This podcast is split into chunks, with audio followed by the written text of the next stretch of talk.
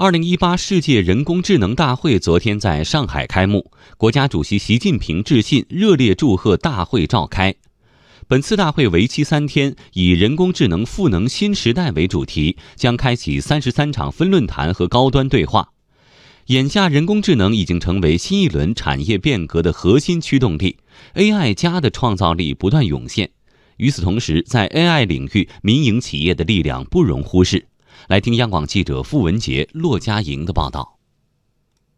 本次大会通过设置七大 AI 主题体验，让参与者亲身感受到身边的 AI 技术。在 AI 加金融展区，太平洋保险集团通过两款语音情绪识别系统。展示了人工智能技术在车险理赔反欺诈环节的应用，通过语音情绪识别出了假案，涉及金额超过五百万。展台负责人报案电话做情绪的分析，AI 判断出来可能有欺诈的嫌疑之后，后台专家他会听这些录音，然后来判断这个案子可能的欺诈方向是什么，同时给出我们现场查勘的建议。我们现在找了三家分公司来试点，效果还不错。在 AI 与城市管理结合领域，来自上海数据交易中心的首席执行官汤奇峰介绍了依托 AI 的城市智脑如何通过数据来管理城市公共设施。比如说，像很多的社区里面装了电梯，电梯的保养，原来的做法的话是要靠一些网格的巡逻员去巡视。但现在通过这些神经的感知源，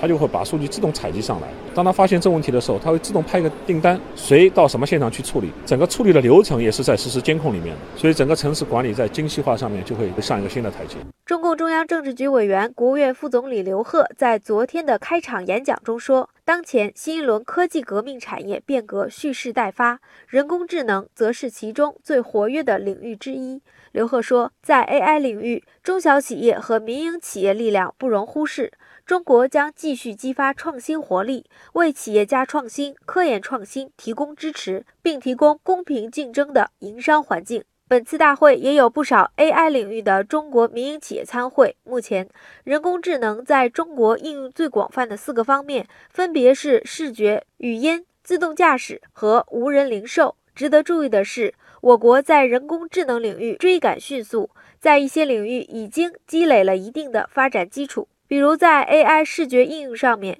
医学影像的辅助诊断目前已经逐步实现商业化。腾讯公司董事会主席兼首席执行官马化腾说：“目前，腾讯在医疗影像处理方面已经实现对医生的辅助作用。在 AI 医疗影像处理，运用计算机视觉和深度学习技术，对各类医学影像进行学习训练。目前，已经在早期食道癌、宫颈癌、肺癌、乳腺癌等领域。”辅助医生进行高效精准的诊断和筛查。此外，来自中国 AI 发展报告二零一八数据显示，自二零一三年以来，全球人工智能投资呈现稳定上涨趋势，而中国人工智能投融资的占比在二零一六年开始超过半数，在融资规模上牢牢处于全球领先地位。比如，国内 AI 独角兽企业人形机器人研发企业优必选科技，今年五月公布了获得八点二亿美元 C 轮融资，让全球 AI 初创公司的单轮融资额再次被中国公司刷新。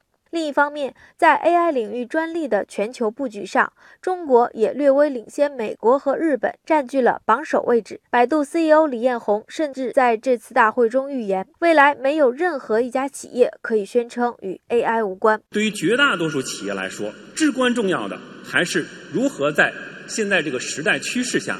率先的拥抱 AI，做一个成功的 AI 技术的应用者，尽快的使自身 AI 化。一方面呢，要有能力持续的高效的积累大量的优质的独特的数据；另外一方面，从数据当中挖出金矿来。工信部信息通信经济专家委员会委员王春辉认为，下一步中国人工智能需要把握好基础研究和应用层面的平衡发展。我觉得在人工智能这个领域呢，这两个方面要解决这些问题，一个是基础科研，很好的基础科研基础啊，一定是人才的培养。所以说，基础科研和人才培养这是一个相辅相成的关系。第二呢，是加速人工智能的研发和应用，而这个研发和应用主要应对什么呀？应对贫困。饥饿、健康、教育、环保等全球性的问题，就是要造福人类的。